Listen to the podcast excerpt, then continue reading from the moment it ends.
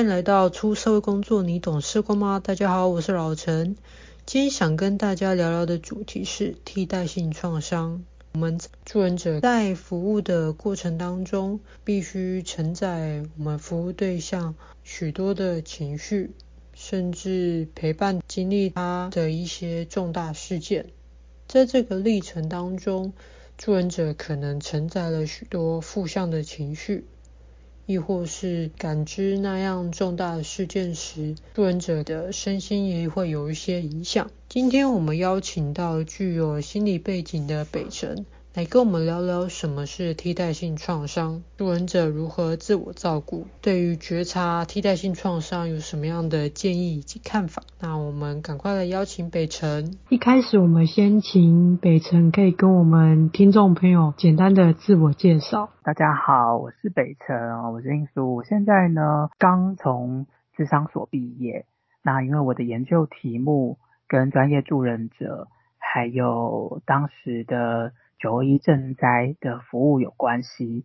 所以我有专门针对就是当时有进到九一赈灾服务的专业助人者，他们提供了很长期的一些陪伴的经验，然后做相关的研究。对，那我过去曾经也有跟赈灾有相关的服务经验。我在很多年前，当时尼泊尔发生大地震的时候。我因着自己的身份是一个国际工作者，所以有去到尼泊尔灾区去做服务。后来我其实多数因为我自己的呃学经历是以智商辅导为主，所以我有回到就是我的家乡做辅导工作。那主要的服务对象都是性侵害的被害人，那主要是十二到十八岁的青少年为主。对，那他们都是家外遭受性侵，也就是并不是受到家内性侵的个案，这样。那也做过这样子的辅导工作，是。那我现在因为智商所刚毕业，所以还在等待考心理师的一个过程，这样。嗯，那想要问北辰，那你对于我们今天要谈的主题？也是因为哦，你刚才有提到说，就是你在做研究的时候，刚好也是跟这个主题是相关的。那当初是怎么会想要呃特别去研究这部分的内容呢？嗯，其实我觉得它也是一个巧合或是缘分吧，因为刚好当时我硕一的时候，当时隔一年就是九二一的二十周年，有很多的研讨会，就在想着啊。九一过后二十年了，应该要办一场比较大型的研讨会。那也是因着这样子的研讨会，呃，有我的论文的题目出现，就是当时比较像是搭配着有研讨会，然后所上的就有老师推荐说，哎，其实有认识这样子的一群人，他们也在做这样子的工作，然后一做做了很久，嗯，然后问我有没有兴趣啊，可不可以去做相关的执行研究。所以我就去做访谈工作，然后再把他们的一些长期陪伴的这些经验，呃，做诠释分析，这样成为我的论文，这样。哇，嗯，所以我觉得是一个缘分吧。嗯，的确，就是九二一应该是大家都非常有印象，然后也是一个比较沉重的一个历史。是是，而且那时候研究的时候。才会发现，哇，我们这个年代还知道九二一，但是很多两千年后的听众可能就不太确定，或是对于九二一，哎，那是什么，完全没有印象了。对，然后你想，我硕一的时候接触的题目，隔一年是二十周年嘛，当时大学，嗯、你看我读研究所，大学里面大一，他完全不知道九二一耶。是，他们根本没有经历过，是，但是其实九二一的记忆也好，或是就是集体的共同的这些经验，在嗯，可能我们这个年代往上一点的人来说，其实是讲到九二一这三个数字，其实是很有共鸣的，是很知道、嗯、哇，当时对台湾来说发生了一件很重大的事情。对，我那个时候。诶，应该是一九九九年吧？是，对，我才好像步入我年纪这样。刚才我们就讨论年纪的问题。我我年纪很小，但我经验非常的清楚，因为那个时候地震摇得非常的大力，而且它是在凌晨三点吧，我我详细的时间我有点忘记，一点一点多的时间哦，一点多的时间，可是余震不断，对不对？嗯嗯，后来还有余震。对，然后因为我自己家人在台中，所以。离正央南投吧，嗯，对，是，很靠近的，对，是很靠近的。然后像一些国中啊，或者是一些地方，就是完全就是灾区，真的，因为呃，台中东市那一带也是蛮严重的，像是光复国中，就是有一个国中，就是操场就整个。变得对，变波浪状，嗯，那个地方就变成九二一的一个纪念馆。对，我记得、那个、对对对，嗯，对，所以如果我们的听众朋友可能不知道九二一是什么一个神秘的数字，就是我们简单的啊、呃、说明了一下这样子，有些回忆就会被唤起，这样，对，也会。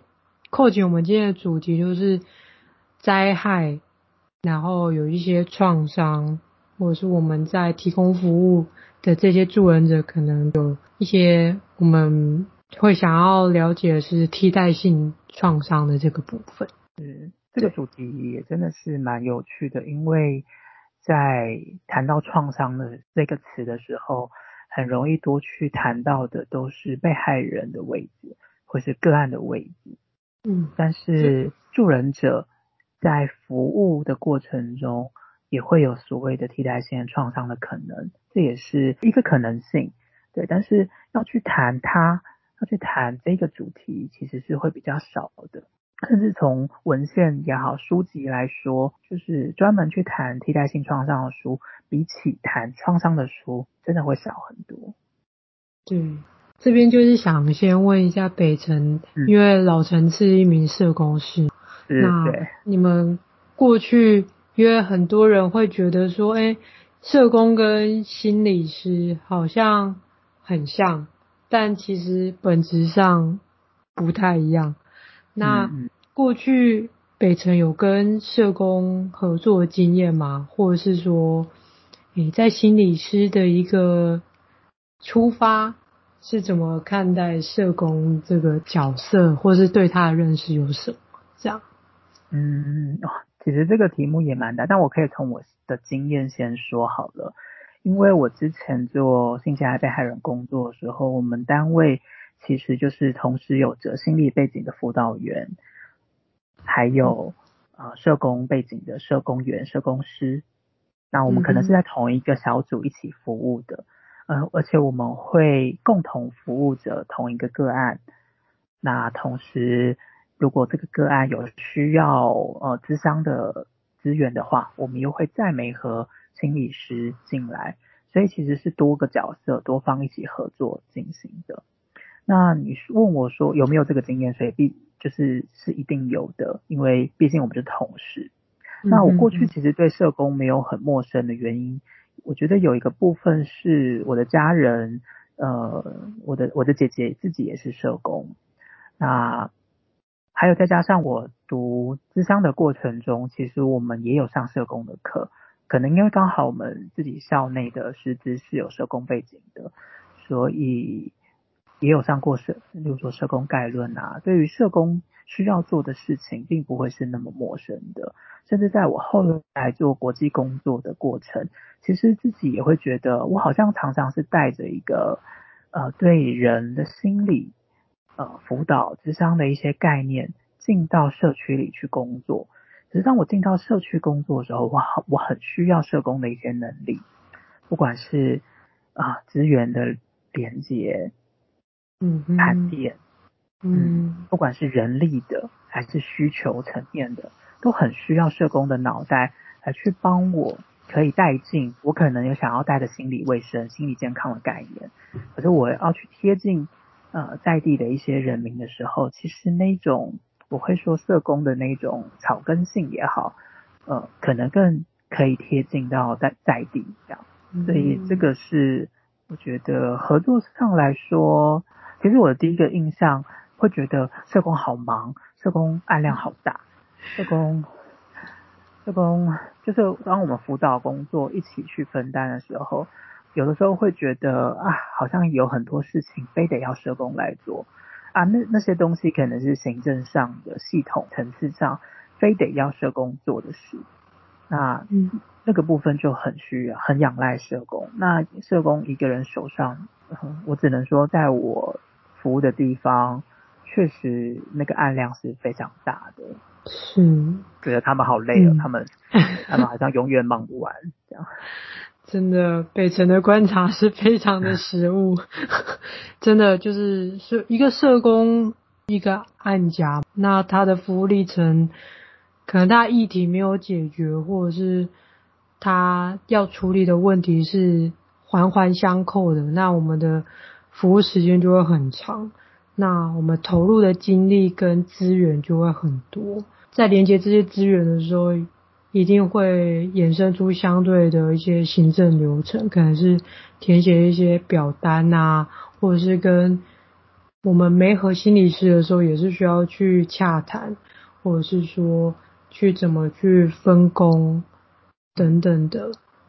对，就是确实社工是一个很忙碌的一个工作，那也很常带给别人的形象就是。你冲来冲去，然后就是在弱势的角色里面，很常会跟社工很紧密的一个接触，这样。嗯，对。那其实社工也很常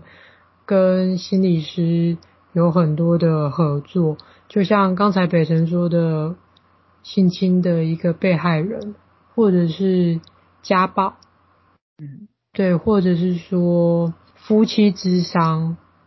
或是亲子，很多时候我们会仰赖心理的资源，或是心理师的一个陪伴，更深层心理层面的一个部分去跟他们讨论。也可以说是说，社工可能某些时候在心理的这一个层面，可能因为我们的工作方法会比较少。但我们也会触及到心理层面，但我相信心理师的一个评估是更全面的，然后会是一个比较深层的一个服务。对，是。我我可以想，心理师的评估跟社工的评估，那个评估的层次不一样，但是其实要说广度来说的话，我觉得社工是比较广，呃，心理师在。呃，心理层次上的可能深度比较深，对，对，这也跟我们学习的背景还是很有关联的。是，所以在合作上的时候，有时候我们辅导工作、智商工作讲的太太深、太快，就是用一些词汇，可能同事听不懂的时候，这时候就会发现，哇，是需要沟通的。嗯，因为也许对我们。心理背景的来说，哎，这是很容易沟通的事。但是对我同事他们听到来说，啊，他们可能会觉得我讲的怎么那么急，这么快，这么的，就好像就是说出了一些东西。但是对方可能是需要消化的，对方可能是要理解的，因为对方可能不一定不一定真的有学过，嗯，或是这不是他熟悉的工作的方式，嗯，是。那他可能更在意的不是我们在意的，嗯。真的好，那我们回来聊聊我们今天的一个刚才提到的替代性创伤这个主题。那想听听北辰，您对于这个创伤的一个想法跟定义是怎么样？然后助人者在这样子的提供服务的这个角色当中，会有没有什么样比较特别的地方？嗯，其实这个问题很大很大。就是关于要定义创伤这件事，那我想说，可以用一些比较白话也好，或者是不同层次的去说到底什么是创伤，因为很多大众也好，也许听众们听讲到创伤的时候，很快就会连接一个反应是，哦，那个离我很遥远，离自己很遥远，或者是另外一个层次就变成，哦，对啊，我真的有伤很重，或者是，对，那个谁又造成，谁造成的，谁怎么样让我怎么样，然后就会用创伤来加在自己的身上，这这些反应都是很常见的。那我想从严谨的说，创伤的话，其实是真的某一件事、某一个事件发生了，然后让一个人他的很多层面，不管是生活、工作、人际上等等层次，都受到一些影响，而且这个受到的影响，可能让他变得比较失能，或甚至失功能。他也许就因此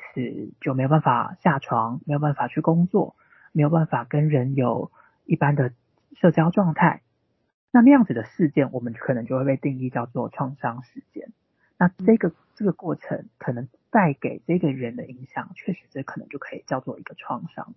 对，这是一个比较呃狭义严谨的定义。对，但是我想对许多人来说，还是会有一个感觉，那个主观自己觉得。哦，可是我就是很受伤，或者是我好像就是受到了一些影响，而这个影响我说不上来，那个部分也很像就是一个创伤，他或许自己也会觉得这就是创伤。那我想我们也不需要去说啊，你这个叫做想太多，你这个叫做呃庸人自扰，那而是应该去理解，哇，对他来说。哦，这对他来说就是一个感觉到创伤、感觉到伤痛、感觉到受伤的一个经验。那这个部分对这个人来说，可能就就是创伤。我想从两个层次，这两个一个比较严谨的，可以去想，哎，到底这件事情对这个人来说是不是创伤？对自己来说是不是创伤？是一个可以去想的。另外一个就是你主观怎么去理解着自己，会认为着哇，自己也是有创伤的。是受到创伤的哦，这个部分的理解也是重要的。这是我想到创伤的定义，嗯、可能可以从这两个部分可以先去谈。这样，嗯嗯，我觉得北辰的定义还蛮贴近，就是大家在日常生活当中，可能就像您说的，就是可能离我很遥远，一定是一个很大的事件吗？其实不然。可能只是一个日常生活突然发生的一件小事情，但是这一个事件的影响，深深的影响我们各个层面。如果以社工的一些理论来说，最接近的应该就是危机介入的理论。那危机介入理论，它其实它的定义是说，当你发生一个事件，没有办法。用你过往处理事情的方式去应应的时候，然后这一件事情影响你很多的各方面，那我们就会认为这件事情是危机事件，就像很贴近我们刚刚说的创伤事件，我我觉得是有一点类似的一个概念。那其实。老陈会想谈我们所说的这个创伤，是因为很多时候我们对于这个创伤是没有很清楚知道自己的感受是什么，但是可能在某个情境或者是某一个人事物挑起了你过去的一些感受，才会意外发现哦，原来我对于这件事情可能是有一些。就像说受伤了，或是一些愤怒，或是一些机转发生在我们身上。对，那刚才北辰的定义，我觉得是很蛮清楚，然后也很贴近我们真的日常生活当中一般人们会会遇到的状况。因为刚刚有提到，对对于助人者来说，又有什么样的特别吗？谈到创伤的时候，很容易对助人者来说，这就是啊，他要服务的个案。他要服务的案家、案主，甚至是哎，这是这个团体、这个集体性的一个创伤，他都把自己的角色放在一个比较第三者或是一点呃助人者的位置上。但是创伤回到助人者身上的时候，就会是所谓的替代性的创伤。这个就是它的特殊性，也就是它不是只有把呃助人者当做是一个帮助别人的角色，同时在助人的这个历程中，助人者也有可能经历到呃感觉到受创的这个感觉，这样子的经验。那这个部分就是替代性的创伤，这也是助人角色面临面对创伤的时候比较特别的一个部分。北辰有什么样的例子可以跟我们分享吗？呃，有，其实有很多，我可以先想到，我先说一个比较贴近我自己的例子好了。我刚刚有说我有提过赈灾服务，那其实是六年前的事嘛，那时候的大地震造成非常多人伤亡，而且我服务的社区就是在尼泊尔大地震下的重灾区。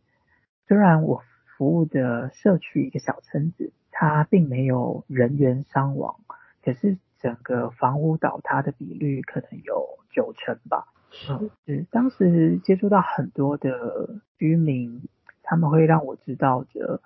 呃，晚上睡不着，晚上不敢睡，嗯，会聚在一起，会聚在一起，不太敢好好的入睡，会觉得可能不知道等一下会发生什么事，嗯，然后居民们彼此彼此要依偎着，才有机会度过就是地震发生后的那几天。其实听到这些故事的时候，当下也觉得还好。可是我后来发现，我自己在，因为就住在当地，我自己确实也会有一个警觉，一个一个担心。嗯，我我现在就是因为新闻也可能会在讲着，还会有余震，那我就在这个灾区里，会不会发再一次的发生？那我可以怎么办？呃，其实会有一点慌张，会有一点点焦虑的感觉。这个是当时的觉察，这样。那。后来我到了都市，就是我有个机会在都市逛，就发现都市的，就是场景其实比山区更严重一些。然后那一种慌乱跟就是人民，例如说当时因此政政治上有很多状况，有罢工的，有就是有很多说非法的集会吗？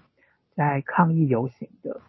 然后那个。造成有一些影响，例如说会知道路上会有人可能在随机的砸路过的车子，那我可能我同时是工作人员，要带着一群人一起去社区服务，同时我又要顾虑着他们的人身安全。这时候其实对于这整个事件造成的影响，其实是会让自己花很大的力气去沉淀那一种恐惧。或者是怎么办？场面好像有点失控，可以怎么样安稳住自己？就是花很大的力气去沉淀着，去安抚着自己那一种，你面对着一个事件，然后对你自己已经带来一些影响的时候，呃，你内心的那个慌乱，那种，呃，感觉失控的感觉，你要怎么样去安抚它？这是一个，呃，我我举我自己。亲身经历过的例子，嗯，当然，等一下我还想说，可以多谈更多，就是关于这样子的替代性创伤，或者是对于助人者来说，嗯，可以怎么去觉察这样子的创伤？嗯哼，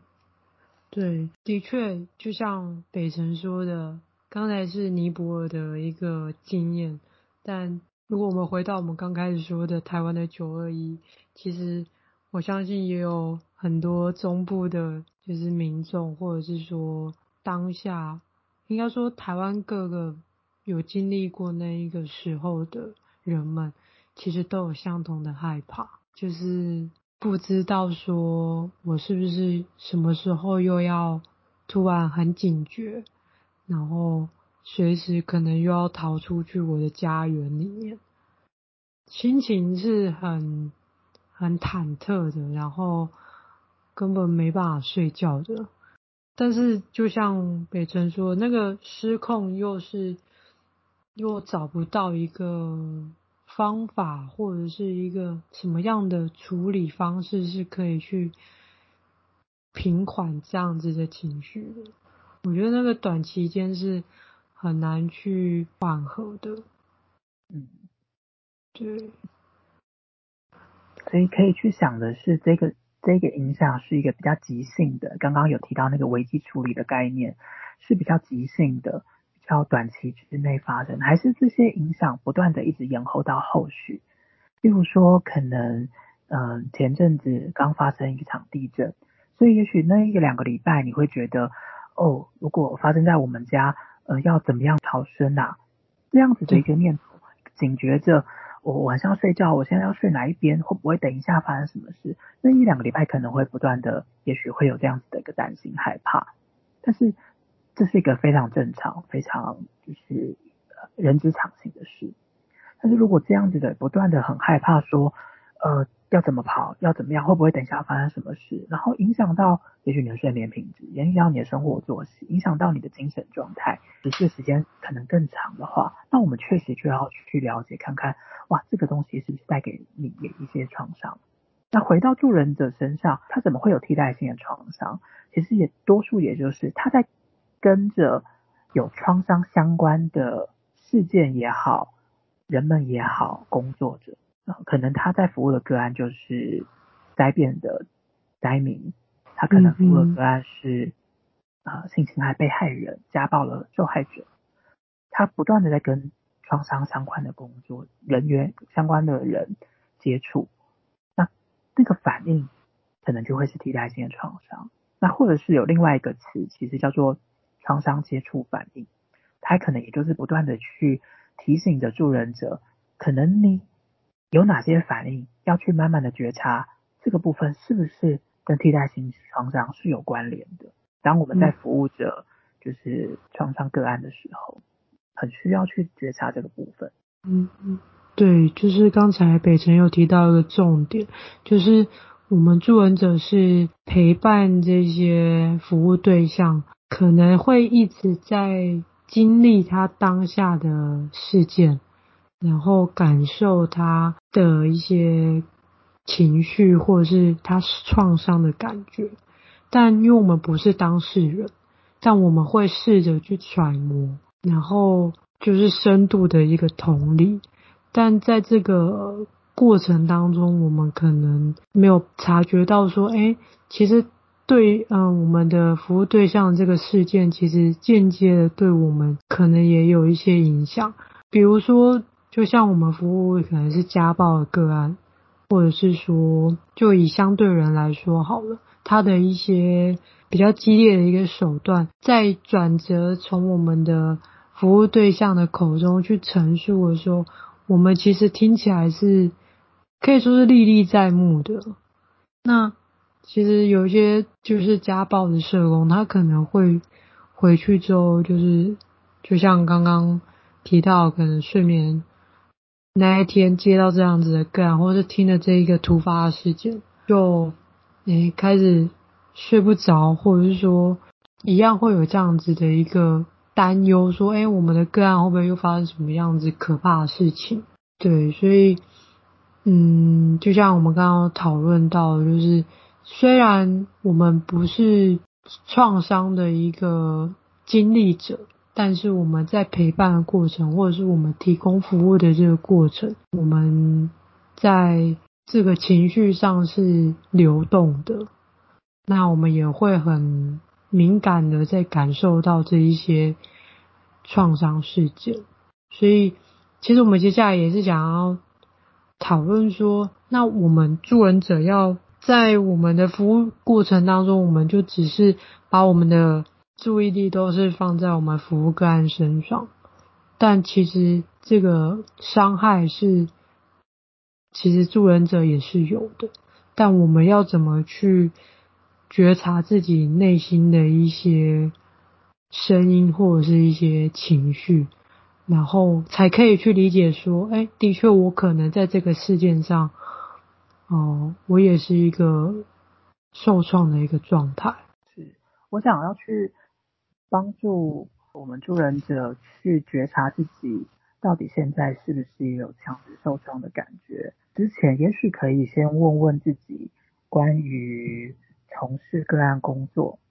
啊，你在过程中你有什么样的感受？那这个什么样的感受？有一个词，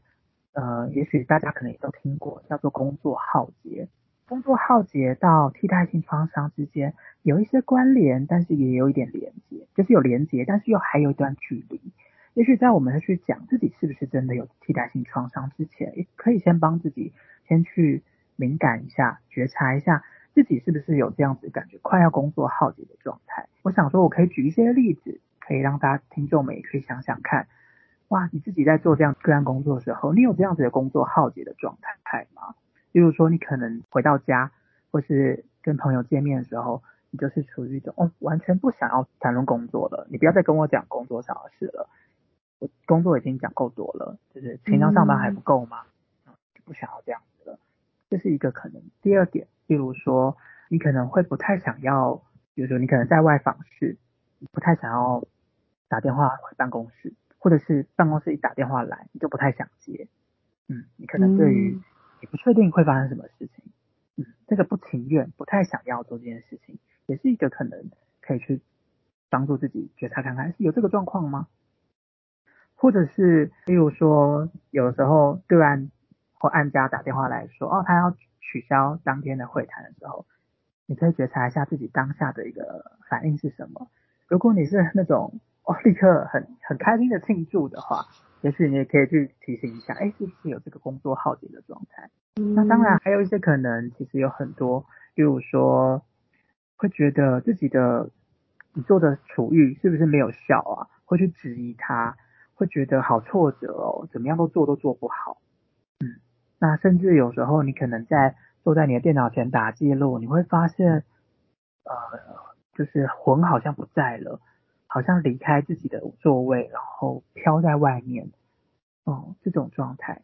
那如果真的要去上班的时候，也许有些人会是闹钟一一响，他就根本不想起来，就觉得怎么又要去上班。嗯，那当然有一些人可能是用一些物质的部分，所谓的物质可能是包含药酒瘾啊之类的部分，嗯，来去逃避一些可能要去做工作的事。那不然就是他可能平常原本是一个呃很可以跟个案、很可以跟案家工作的人，可是经历一些事情之后，突然觉得怎么个案都都不改变，怎么个案永远都是一个样子，会开始有一点。愤世嫉俗的感觉，然后甚至会去说个案的一些缺点啊、弱点啊、不足的不好的部分啊，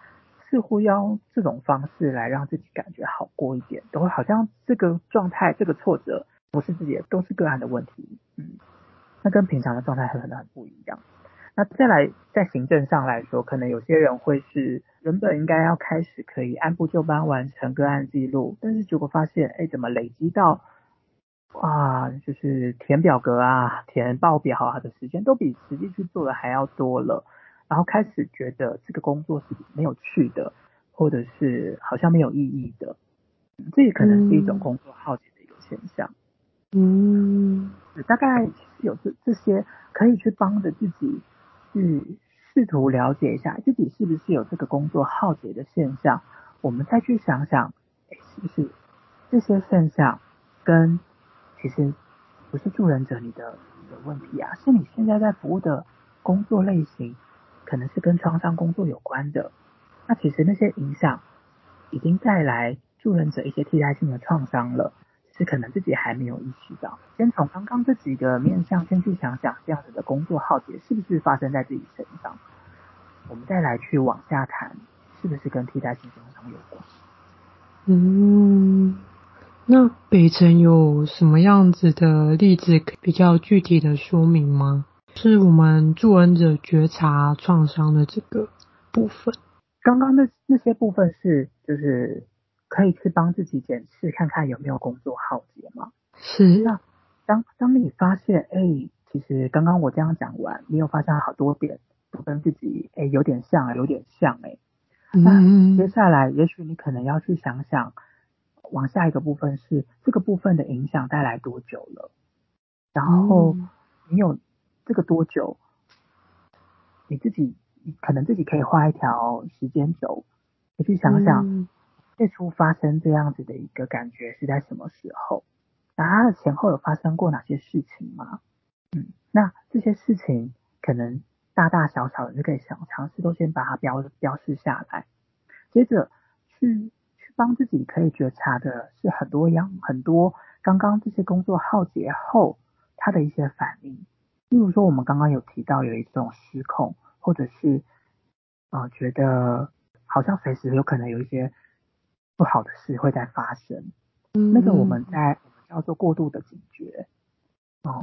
就像我刚刚前面有提到那种很担心会不会有余震发生，很担心生命安全会不会受到影响，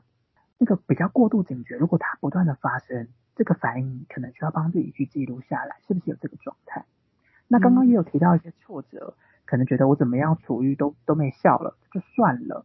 有一种绝望甚至无助的感觉，觉得怎么样都做都不对。甚至会另外一个反应是觉得自己怎么做都做不够，好像个案很惨，自己好像怎么样都帮不上忙，自己一定是自己的问题，自己做的还不够。这些反应其实都是替代性创伤反应的一个状态，他都可能可以去帮自己去厘清，哇，现在的这个状态究竟是。我们真实的受挫，因为这个个案可能这个案家这个这个状态真的太困难了，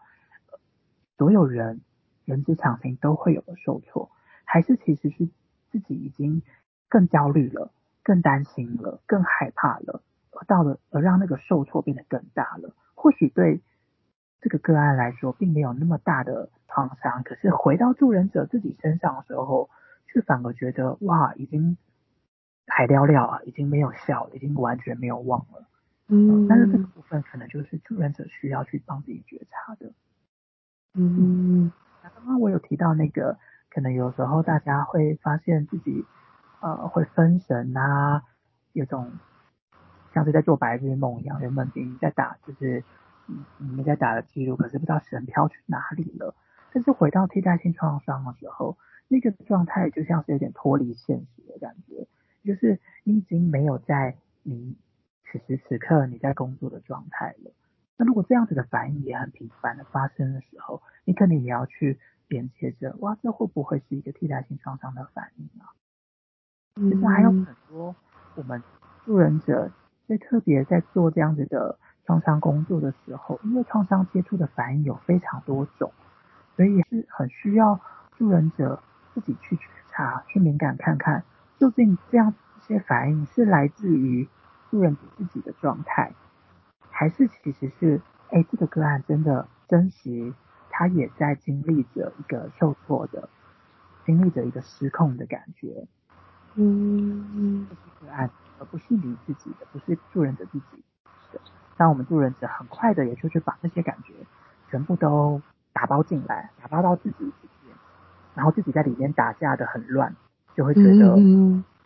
好像真的怎么样都做都做不对，感觉自己没有别无选择了，感觉自己已经就是能做的就这些了，哦，然后甚至有些人会发现自己好像能做的有限，啊，而且那个能做的有限是一种觉得，呃，自己的自己想不到任何好的方式，自己开始有一点就是受限自己的状态了。另外一个状态就是，哎，其实了解自己是有限度的，这种感觉跟刚刚那种不一样的。我不知道我这样说，老陈你可以了解吗？嗯，稍微可以了解这样。但其实，其实有一种工作者是，他对自己的自我要求是很高的，所以他可能对于有这样子的反应是一种。他会觉得是不合理的，就是说，可能就像刚刚有说，有可能是责备自己，或者是说淡化这一些危机出现的一些状态，呃，否认说，哎，这件事情应该不会是创伤吧，或者是说，呃，我有耗竭吗？我觉得我还是很努力，等等的，我就有某部分的。助人者可能会是这样子的一个形象。那在创伤接触反应中是一种，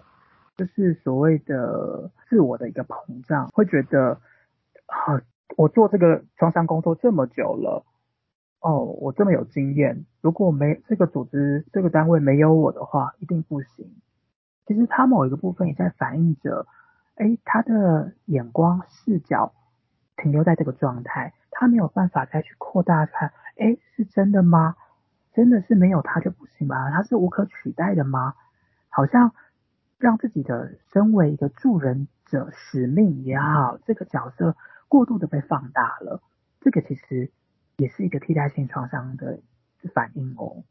嗯、那刚刚你有提到的是说，另外一个状态是啊、呃，觉得自己自己不该有有这种状状态，怎么可以有这种感觉？其实它背后另外一个很核心的深层的一个感觉是有一个罪恶感，嗯，就是好像自己不应该有的，好像不应该身为一个助人者，怎么可以脆弱？怎么可以？嗯、怎么可以有花时间在自己身上去？觉察，去理解自己是不是受伤啊，都在做创伤工作，个案都更惨了，怎么可以做这些事？怎么可以让自己有这样子的时间心力花在这件事情上？嗯，其实背后是有一个罪恶感在里面作祟的。嗯、那还有另外一个状态，其实是就是刚刚有说，哎，因为他可能接触了很多不一样的创伤个案，大大小小危机的，嗯、然后影响很大的。然后严重性很高的，可能接触过了，所以呢，接下来再碰到一个新的事件的时候，也许有一个反应是，嗯啊，这个还好吧，再大的场子我也看过了，对，发现自己有一个这样子的一个念头也好，一个感觉就是觉得哦，这个只是一个小事情的时候，回过头来就要去帮自己去觉察到、敏感到，哎，真的吗？我有没有办法？我是不是现在？拿着自己原本过去的理解、过去的经验，套用在这个新的事件上了。可是这个新的独立事件真的这么简单？真的这么小吗？我们有没有忽略了去站在案主的立场上，再去了解对他来说这个创伤事件对他的影响是什么？还是我们已经太习惯了，就是觉得哦，那个不用再经历什么，就是去慢慢的了解。然后甚至会觉得，哦，这些都是很简单、理所当然的事情了。其实这个是我们接触创伤工作久之后会有出现的反应。真的，这很有同感。就是年资很资深的社工就会跟比较之前的社工们说啊，这个很正常啊，或者说啊，这就是个案啊，或者是说。哎呦，所以我还有遇过更可怕的，就是，可是我觉得那种每个人接收到那个对于同一个事件或者是类似的事件，那个感受力是不一样的，所以，嗯，也是刚才北辰有说，就是要提醒我们，可能这也是一个 sign，就是一个 我们要去觉察的部分，因为这些都是创伤接触的反应。不过不是代表说这个反反应你就一定是有替代性的创伤，只是当觉察到这样子的反应之后，多往下问问自己，自己怎么了？怎么会就是都是这样子的反应呢？怎么接连几次？所以我刚刚说可以画一条时间轴，去想想你这个反应出现多久了，它前后发生哪件事情？怎么让自己这样子？那自己在这个反应之下，再往下多问自己一点点，那个感觉是什么？也许其实才会发现，哇，我怎么会这么快的去说，这我以前看过案，更严重的多的是，这没什么。其实也许再往下多问一点点的是，我很害怕自己再碰到一个这么大的案子了，我怕我又会跟过去的自己一样，又会觉得很痛苦、很受挫。可能也许是这些部分被我们先忽略了，所以我们最前面的。外面的表现就是告诉着同事，告诉着也许受督的社工们，就讲说，哦，这个没什么啦，大风大浪我都见过了。其实那只是外在的一个表现的样子。也许再往下帮自己多问的，就会是，我怎么只有这条线？我怎么只有这个这这条线的意思是，我怎么只有这个因这个果？难道没有别的可能吗？嗯，这个当这条线很很固定的。固着了在这边的时候，那它就是一个我们在做创伤工作下会不会替代性创伤的一个情绪。嗯，那其实我们刚才在这样子的谈话过程当中，有一个很重要的地方是倾听自己的声音，就是我们觉察的一个过程，是静下心来询问自己，对于这一段期间，或者是这个表现，或者是这样子的情绪是为什么？然后就像刚刚说的，画一个时间轴，可能去前后比对一下，说，哎，这是不是在这个过程当中发生了什么事情？那有没有什么样的其他的方式去？因为我们不是每个人都可以很清楚的觉察自己的感受。所以有没有什么其他的做法，或者是说建议吗？如果回到做创伤工作的专业助人者来说的话，也许有有一些面向可以先帮自己问问自己，然后可以先帮自己回答，不只是刚刚的觉察那个自己的情绪的状态，或者是画那个时间轴而已。也许回到助人工作上，先问问自己，哎，怎么会做这样子的一个助人工作？你怎么会选择做创伤个案的？嗯，不管是你是做哪一个领域的，你是做家暴的，你是做性侵害受害的，先问问自己为什么这样做。在你做的这些过程中，你有没有尝试去克服也好，去处理看看？你所谓感觉到自己可能也受伤了，感觉到自己也承接了原本应该是属于个案的伤，但你也吃下来了。你也把它带回家了，嗯，你有尝试着去处理过他吗？嗯，这个问题也可以先问问他自己。那下一个问题可以再问的是，那如果你的状态是这样子，不管是你当刚刚先回答了自己，你为什么这样做？你有处理过这些伤之后，那你要继续在这些状态里吗？你还可以继续在这个工作里面吗？嗯，我们这这几个问题，第一个层面是在帮着助人者自己去创造一些，哎，有没有新的动机的可能，新的从事这样子一个创伤个案的动机的可能性。嗯，这是第一个面向可以去想的。嗯嗯，那第二个部分是，呃，如果说你发现刚刚的许多的那个创伤接触反应。或者是刚刚工作耗竭的部分，哎，你有很多我讲到的，可能你都觉得哦，点头，嗯，哎，我好像有哎。再来下一个部分，可以帮自己回到工作上的问问看的是，你平常都把工作的状态重心，你的焦点是放在哪里？你是先去看到自己有做到的，还是自己没有做到的？嗯，你是看到哇，我堆积如山的个案记录，还是我看到哇，我。这礼拜又有几个访视，嗯哼，没有一个标准的对错。不过你原本熟悉放的那个焦点是是唯一的吗？可以先帮自己问问看。难道只有这个焦点可以去选择吗？有没有第二个可能性？第二个可以尝试做的？哦、你原本可能想着我这礼拜逼死自己都要加班把。就是这个月欠的个案记录完成哦，你可能原本是这样想的，那有没有第二个计划、第二个可能性呢？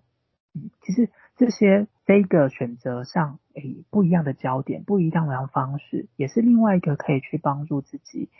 去度过可能让那个浩劫不要往下变成创伤的一个方式。嗯。那第三个其实就是回到刚刚有讲画时间轴也好，去觉察。哎，自己最表层一开始有一个行为反应，再往下多问问看自己，那个问问自己，其实是在做一件事情，是在让自己跟自己有一些连接。当我们花很大的力气去同理、去理解个案的时候，有没有机会也花一些时间去理解自己？甚至在我自己的研究上也有提到的一个概念是，其实是很需要用一个慈悲的心去。同情自己的啊，这个同情就是可以让自己跟自己共情，可以让自己除了去同情他人的处境之外，也可以去同情着啊，自己其实很不容易。嗯，那另外一个部分，你跟自己有一些连接之后，同样的，你也可以跟其他人有一些连接。你除了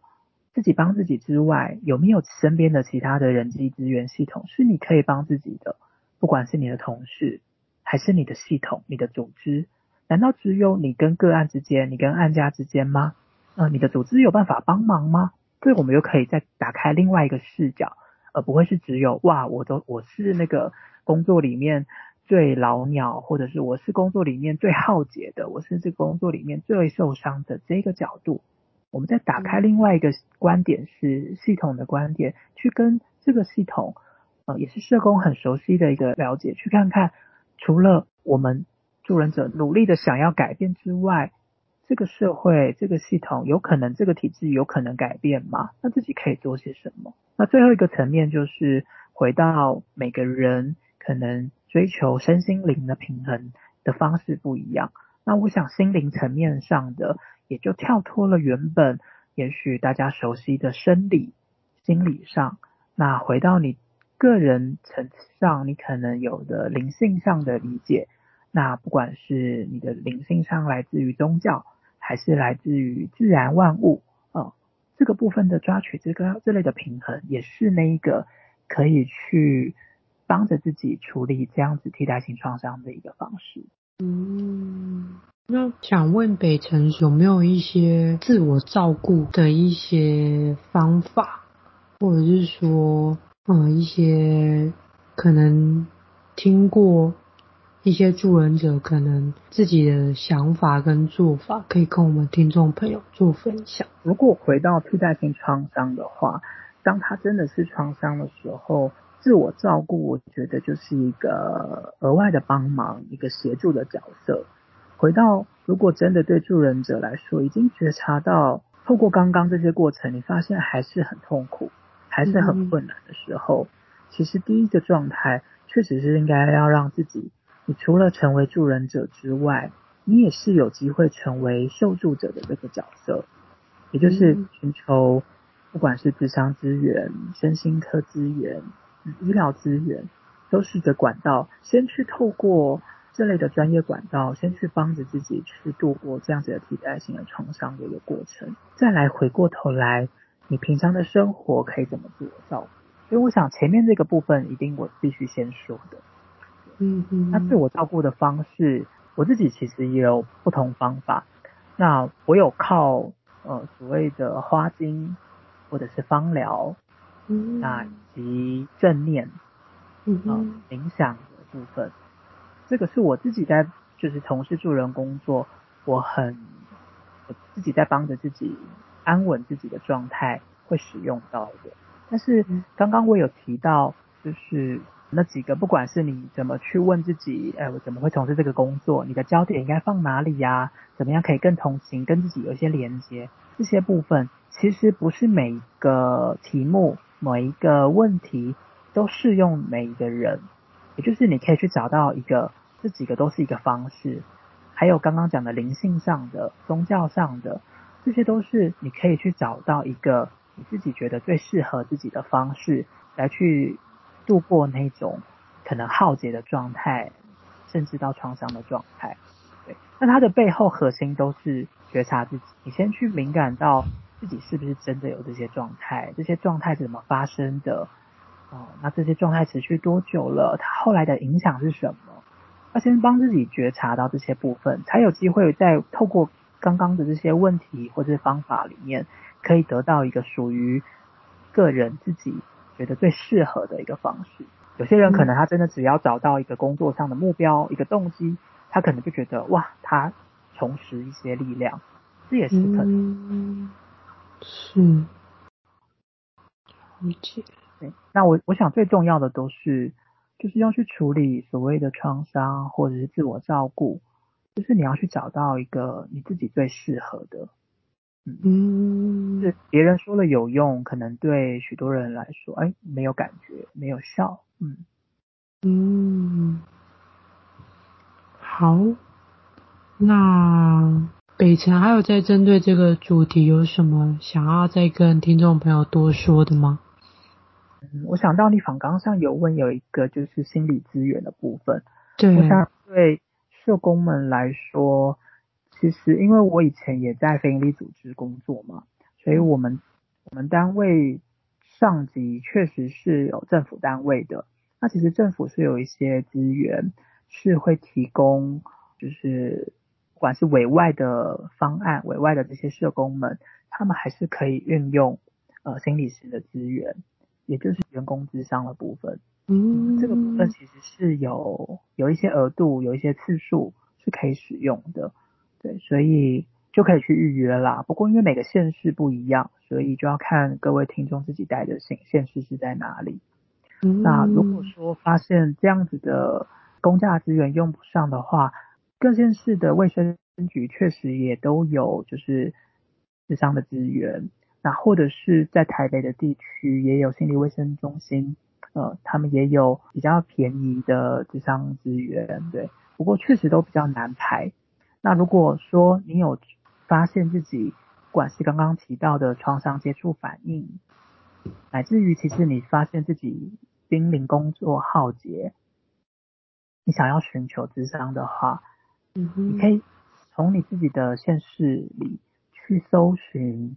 呃，智商的资源。那怎么搜寻呢？其实，在我们智商领域里面，呃，有两，就是心理，应该说心理会谈领域里面有两个可能可以找到的，一个叫做心理治疗所，